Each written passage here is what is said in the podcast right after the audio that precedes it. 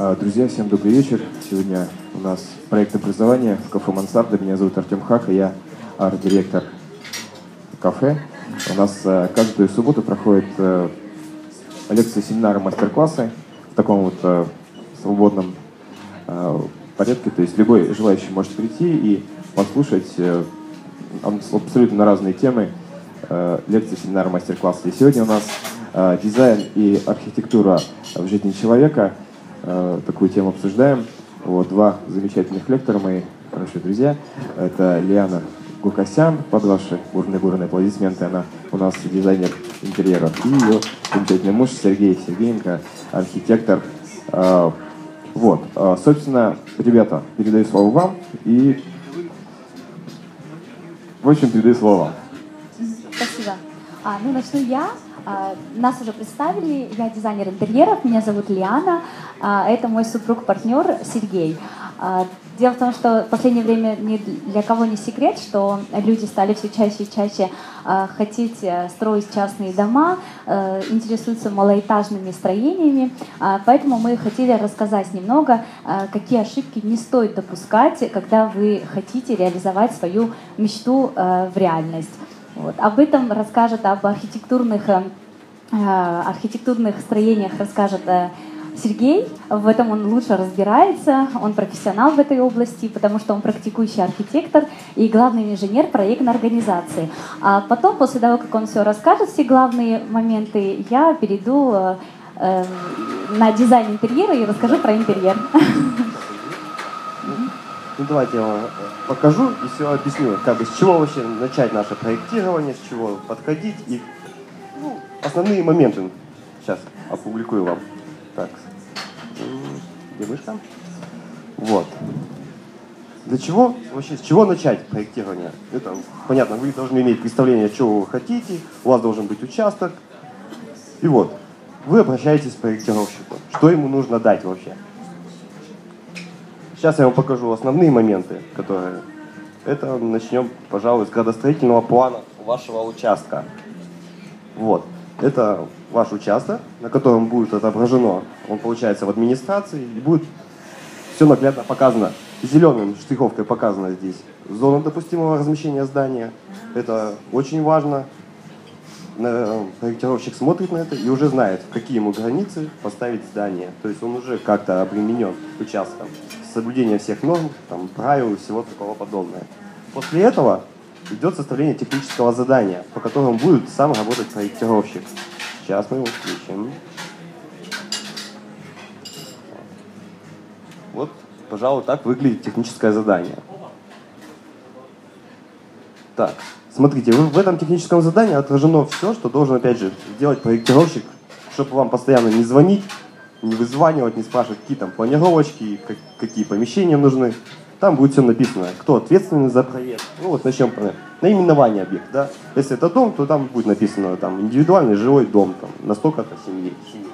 Дальше ну, так, источник финансирования, ну это уже как крупные объекты такие большие, идут, идут там уже перечисления, кто финансирует и все такое. Давай, давай. Удобно.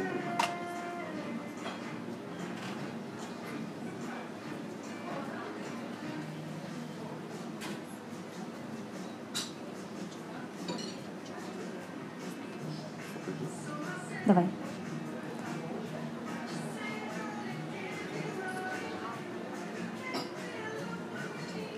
Вот? Сейчас. Угу. Вот самом низу. Вот, звоните.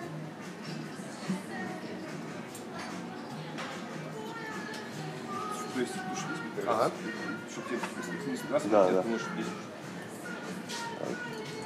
Вынужден.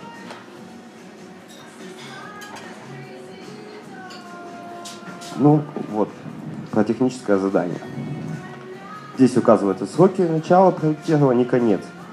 То есть здесь можно прописать вплоть до того, что когда начинается строительство, чтобы человек, когда проектировал, он знал, что либо ему можно подлить, растянуть сроки свои, либо, ну, как говорится, все делать в очень сжатые сроки, как это и бывает. Потом идет состав проекта.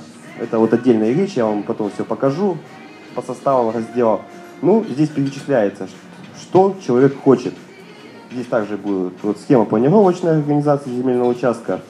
Ну, это мы дальше все пройдем, я вам покажу все картиночки. Получается, требования к архитектурным решениям, что человек вообще хочет видеть, в каком стиле, этажность, и там из чего. Объемно-планировочные решения, это состав помещений. Кухня, столовая, коридор, тамбур, санузлы. Вот это все перечисляется здесь, вплоть до того, какая площадь даже будет здания, какой он хочет. Так, идем дальше. Вот. Я бы, наверное, заострил бы внимание на требования к конструктивным решениям, потому что каждый человек хочет поставить свой дом из каких-то определенных материалов, будь то либо бревно, кирпич, газобетон. Это должно быть все прописано, потому что при проектировании это очень сильный критерий ставится.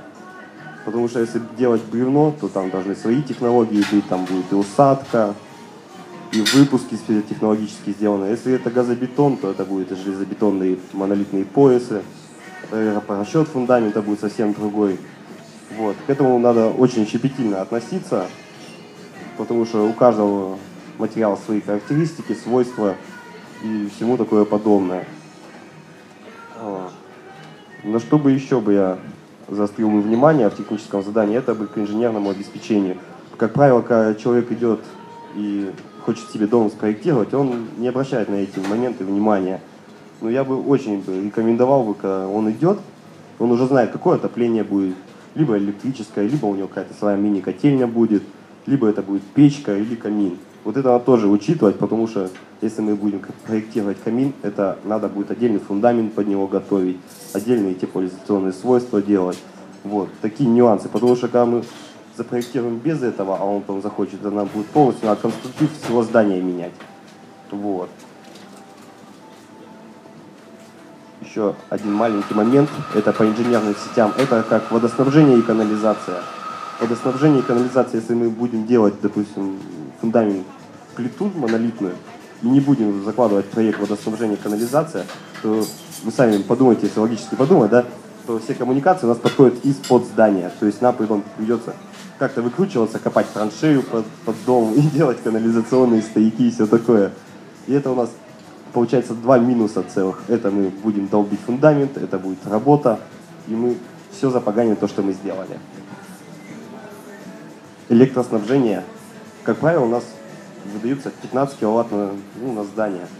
То есть вариант отопления через конвекторы уже отпадает, потому что они, если у нас дом, допустим, 200 квадратов, это мы откидываем 10 киловатт на отопление просто. То есть вот такие нюансы надо знать как бы и просчитывать, и давать проектировщику, чтобы он тоже это разрабатывал. Вот. По канализации, если мы строимся в городской черте и будем делать это, то мы должны либо заказчик, либо подрядчик, как я, да, вот проектировщик, должен сходить и получить технические условия на подключение к канализационным сетям и все такое подобное. Если этого опять же не будет, то вы опять же столкнетесь с такой проблемой. А, а куда канализацию? А потом проектировщик скажет, а вы не это заказывали? И все, и, и опять ступа. Вот. И те вот, по крайней мере, вот я вам покажу вот сейчас проект, который я делал здесь недавно. Как он вообще выглядит и что он себя представляет. Вот я как архитектор, я могу сразу сказать, что есть несколько разделов, которые вот очень основные. Это под названием архитектурные решения. Вот, сейчас я вам начну показывать. Вот. Сейчас, сейчас, сейчас, сейчас.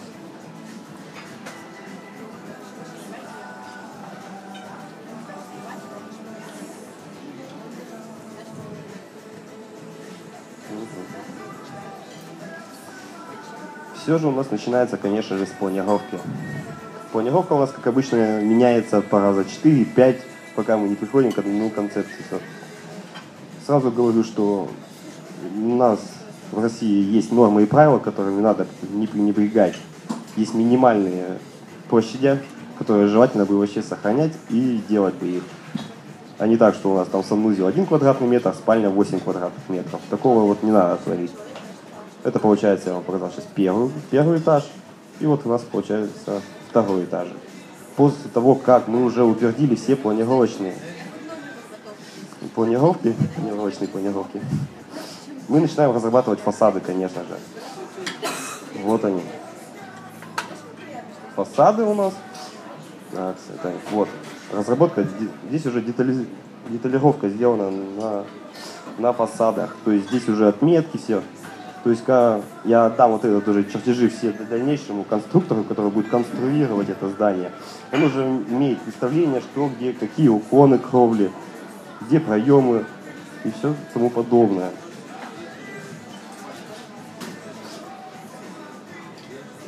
Вот это, вот это вот называется архитектурные решения. В них не входит никаких ни конструктивные решения, ничего. Это вот только картинки, чтобы человек имел представление, вот у меня будет такое здание. Дальше, впоследствии, есть такой раздел под названием КР, конструктивные решения, которые делятся на КМ и на КД. Конструкции металлические, конструкции железобетонные, конструкции деревянные. Ну, основные материалы. Так как у меня дома сейчас показывал деревянные, у меня только два вида конструкции. Это железобетонные, это фундамент.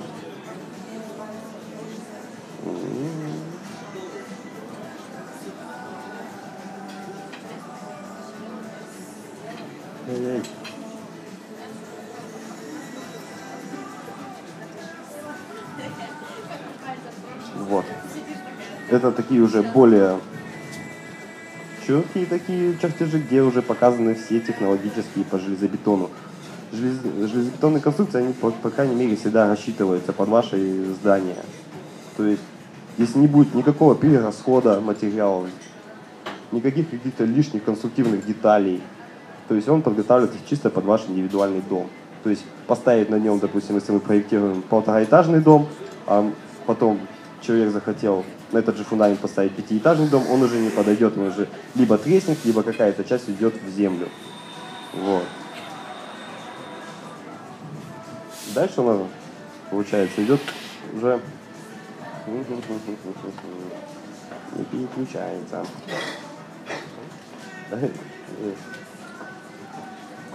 Это у меня. Вот. Дальше у нас идут узловые соединения. Мы здесь прекрасно видим, мы с- сейчас я буду объяснять вам, что на чертеже показаны уже разрезы по фундаменту, где какая арматура находится. Так как у нас железобетон работает очень плохо на изгиб, в него добавляют арматуру. Это очень важный момент, повторяю, очень важный момент, что добавить арматуру. Фундамент без арматуры это не фундамент. Также, смотрите, у нас получается, ну, от вас в левой части верхнего угла расположена спецификация материалов. То есть, когда вы отдадите этот чертеж уже непосредственно строительной организации, она вам уже не будет там сидеть и приблизительно показывать, рассказывать на пальцах, сколько чего надо. То есть вы уже будете, по крайней, по крайней мере, знать, сколько чего вам нужно на фундамент. Ник- Никто у вас уже не будет там требовать каких-то грандиозных сумм. Вот это получается то же самое у нас. Узловые соединения. Все ну, такое подобное. Это у нас были вот конструкции железобетонные. Это все, что связано с бетоном. Переходим к конструкциям деревянным.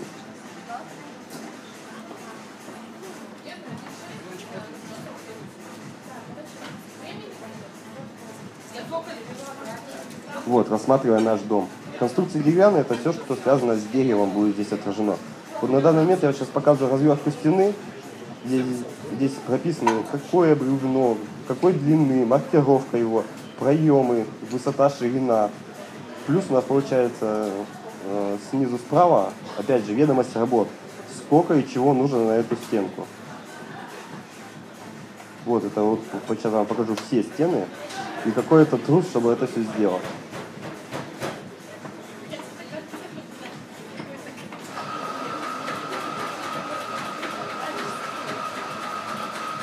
Вот, еще немаловажный факт. Если мы вот сейчас посмотрим, у нас есть просвет между балкой и колонной, вот такой маленький, там пару линий нарисован.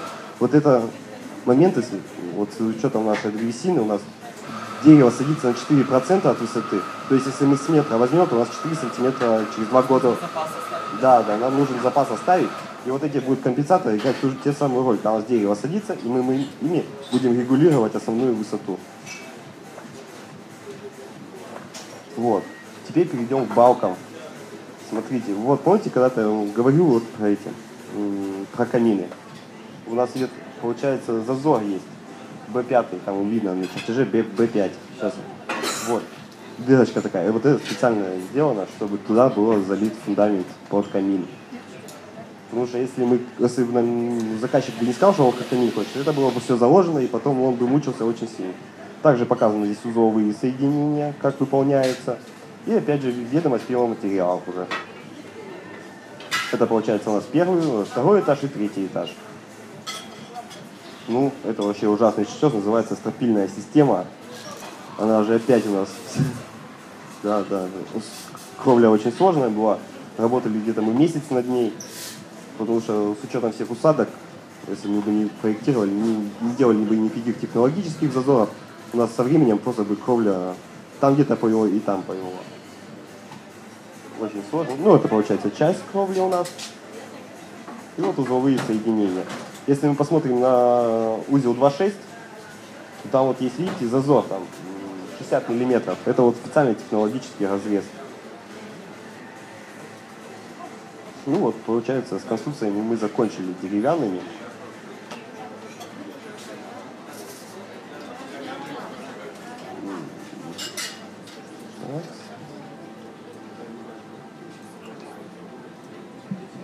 Сейчас я вам покажу пример, как делается водопровод и канализация в здании.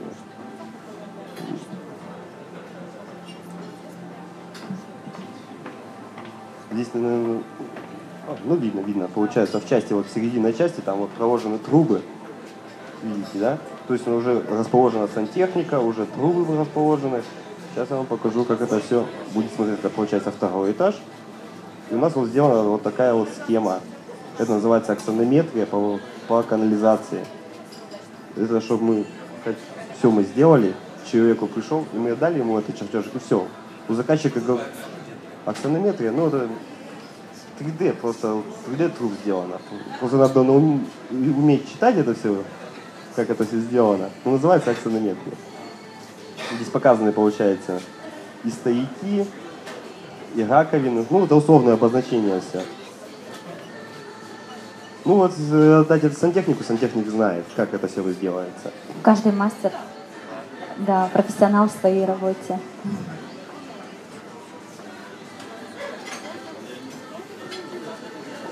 Вот, сейчас я вам там показывал это внутренние стояки. Вот, получается, нагруженные.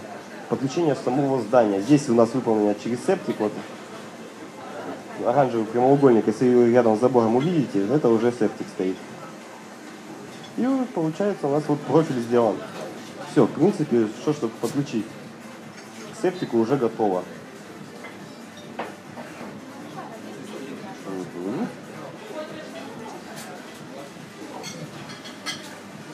Так.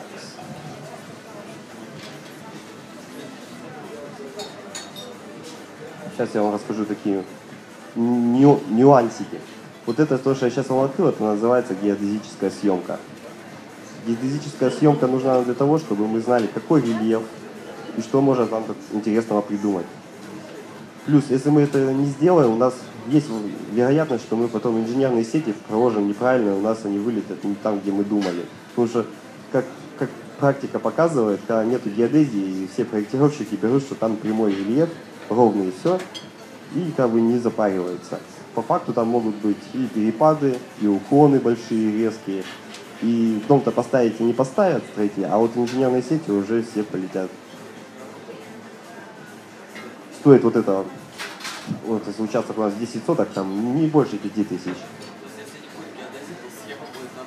Да, да, уже будет не- нехорошо. Получается, вот это генплан. Это вот так делаются генпланы. То есть у вас есть участок, мы поставили дом, соседние дома, потому что у нас есть нормами противопожарными, есть самое ближайшее расстояние до здания, там 12 метров регламентируется все. Должны быть подъезды, также должно быть озеленение, дорожки. Ну, здесь, конечно, захламлено все, но если начинаешь разбираться, здесь очень все просто. Ну, так. Пожалуй, я вам все рассказал, что, что вот основное, а это самое основное, то, что можно было рассказать. То есть, если углубляться дальше, то это дебри, и это лучше знать только проектировщику. То, что вам знать, вот как Как заказчику. Да, как заказчику я, допустим, все рассказал. Но самое интересное начинается потом, когда за работу приступает дизайнер. Потому что это бывают такие моменты, аж в голове не укладывается. Вроде ты сделал здесь спальню, в итоге там получается кухня. Ну, Ли, рассказывай. Хорошо, Сп- спасибо, Сергей, за подробный рассказ э, а, и консультацию для тех людей, которые хотят э, построить себе частный дом. Все-таки частный дом лучше, чем жить э, в многоэтажных квартирах, где у тебя соседи, они постоянно чем-то недовольны, постоянно шуми, шумят, или ты шумишь и так далее.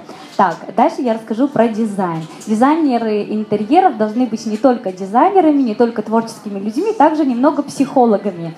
Каждый раз, когда мы знакомимся с нашими клиентами, э, мы начинаем э, узнавать их характер, э, любимые занятия, чем они любят заниматься, чем они увлекаются, для того, чтобы э, воплотить э, их мечту в реальность, создать тот интерьер, в котором им будет очень комфортно жить. Вот. э, Ни для кого не секрет, что э, все люди делятся на э, четыре типа. Да? Это холерики, сангвиники, меланхолики вот, и, и флегматики. Да, спасибо. Вот. Для того, чтобы, значит, если, если мы сталкиваемся с холериками, то это, как обычно, люди темпераментные, переменчивые, взбалмошные немножко, да, эмоциональные очень. Поэтому мы желаем подать им тот интерьер, в котором им э, было бы максимально комфортно жить. Э, Как обычно, э, эти люди любят все менять, и поэтому э, им нравятся очень э, интересные вещи в интерьере, но э, как сказать, что они не любят к чему-то быть привязанными. Поэтому э, для них э, желательно создавать стиль эклектику. Эклектика это такой стиль, э, который включает в себе смешение нескольких стилей. Холерики могут сделать абсолютно нейтральные стены какого-то очень сложного цвета, но при этом купить очень интересную мебель, интересные сувениры, красивые аб- абстрактные картины. То есть холерики, они достаточно переменчивые, поэтому мы знаем, что холерику сейчас это нравится, через год ему это может разонравиться. Поэтому мы проектируем такой интерьер в спокойных, достаточно э, спокойные стены, достаточно ровные, чтобы они могли э, с помощью мебели, с помощью каких-то декоративных вещей все переставлять, все менять. Поэтому я очень сильно люблю на- э, примеры работ, я покажу э, не свои, но покажу своего любимого дизайнера, это Кэшани Перера, она живет в Америке, работает в эклетичном стиле, она мне очень сильно нравится, и ее работы можно э, смело назвать эклектичными и подойдут очень э, холерикам. Вот, покажу примеры красивых работ. Так, Сергей, а как здесь все меняется? А, это надо закрывать и открывать? А, вот так?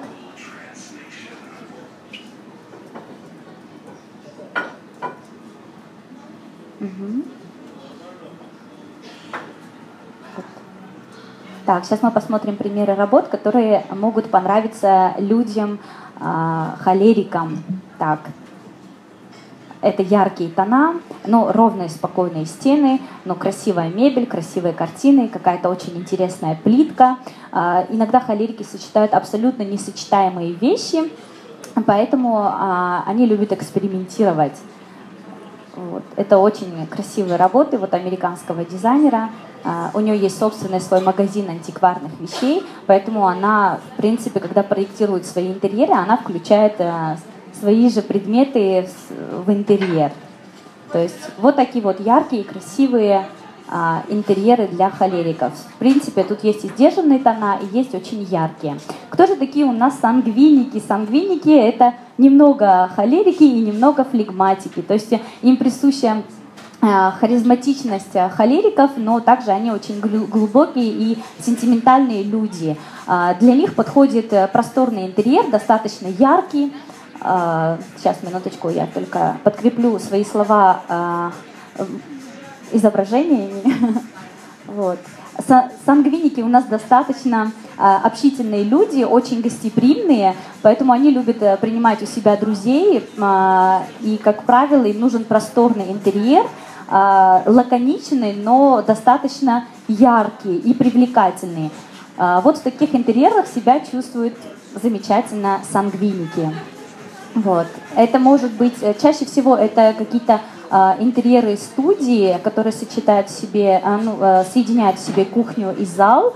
Вот. Им нравится готовить, принимать людей. Вот. Ну, да, одновременно сово- современные интерьеры, а, они предпочитают не эклектику, а скорее всего минимализм. То есть для них свойственен стиль минимализм, хай-тек и так далее. Вот. э, Следующий у нас... э, Так, сейчас, дорогой, открой, пожалуйста. Следующий у нас флегматики. Флегматики, как правило, у нас достаточно сдержанные люди. Вот. э, И молодым флегматикам нравится очень, до 40 лет молодым флегматикам нравится современный стиль, а, э, хай-тек может быть, да, и стиль минимализм. Вот. А старше 40 лет флегматикам нравится, как обычно, классический стиль. Вот. Они себя чувствуют очень комфортно именно э, в классическом интерьере. Это э, для да, барокко, да. Это может быть и эклектика, но с какими-то моментами и классицизма. Вот. Им очень нравится. Сколько бы я вот не знакомилась с моими клиентами, э, флегматики об- обычно старше 40 лет хотят э, уютный, спокойный, но класси- в классическом стиле интерьер э, со многими шкафчиками, э, с комодами, с тумбами э, для того, чтобы хранить свои вещи. Они достаточно, достаточно интеллектуальные люди, любят читать, обязательно просят какой-то уголок, где они могут хранить свои любимые книги, обязательно им нужен рабочий кабинет, обязательно, потому что им нужно уединяться и заниматься своим любимым делом. Да, также они любят большие просторные гардеробные, где они могут свои вещи хранить достаточно в больших количествах ящиках. Вот. Так что так, вот такие у нас флегматики. А меланхолики у нас... Так, сделай, пожалуйста. Так, меланхолики у нас люди достаточно спокойные. Вот, меланхолики. Они предпочитают уравновешенные, они предпочитают интерьеры в спокойных тонах, таких как бежевый, светло-розовый, голубой. Вот, им нужен, им нужен покой, им нужно, э, им нужно то, что их не будет раздражать. Да, уединение. Вот. Они достаточно такие немного скрытные люди, поэтому им нравятся тоже всякие шкафчики, тумбочки.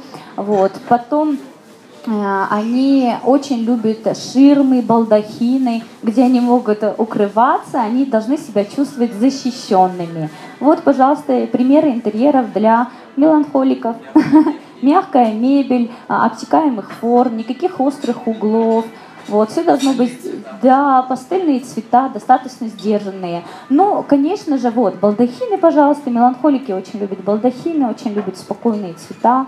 Вот, все просто, им очень нравятся открытые стеллажи, полочки, они любят хранить свои вещи. Вот это у нас меланхолики. Ну, конечно же, все, что я вам рассказала и показала, это определенные правила. А правила существуют для того, чтобы их нарушать. Так что, если вы холерик, вы можете попробовать э, свой интерьер в стиле минимализм. Если вы меланхолик, то вы можете когда-нибудь воплотить свою мечту и стать холериком в интерьере хотя бы. Да, конечно. А, они совершенно разные, наши заказчики, э, они... Э, Не, не то, что холерики, просто иногда э, очень они нас удивляют, потому что вроде к нам обращается человек спокойный, но в итоге он выбирает в интерьере оранжевый цвет. То есть то, что для меня вот очень странно, как такой да, такой спокойный человек, а выбрал оранжевые стены. То есть они тоже нас удивляют. Иногда мы тоже, если, допустим, у человека предыдущий интерьер был в спокойных тонах, мы э, как-то пытаемся проконсультировать и поменять его вкус, допустим, чтобы он не повторился в своей новой квартире, чтобы он не повторил те же тона. Но обычно, как обычно, все заказчики начинают с любимых своих цветов. Делайте мне интерьер в бежево-коричневых тонах. Вот. Но и в итоге они э, получают оранжевые стены, черные стены, красивый пол современный. Поэтому мы слушаем, конечно, прислушиваемся к их мнению.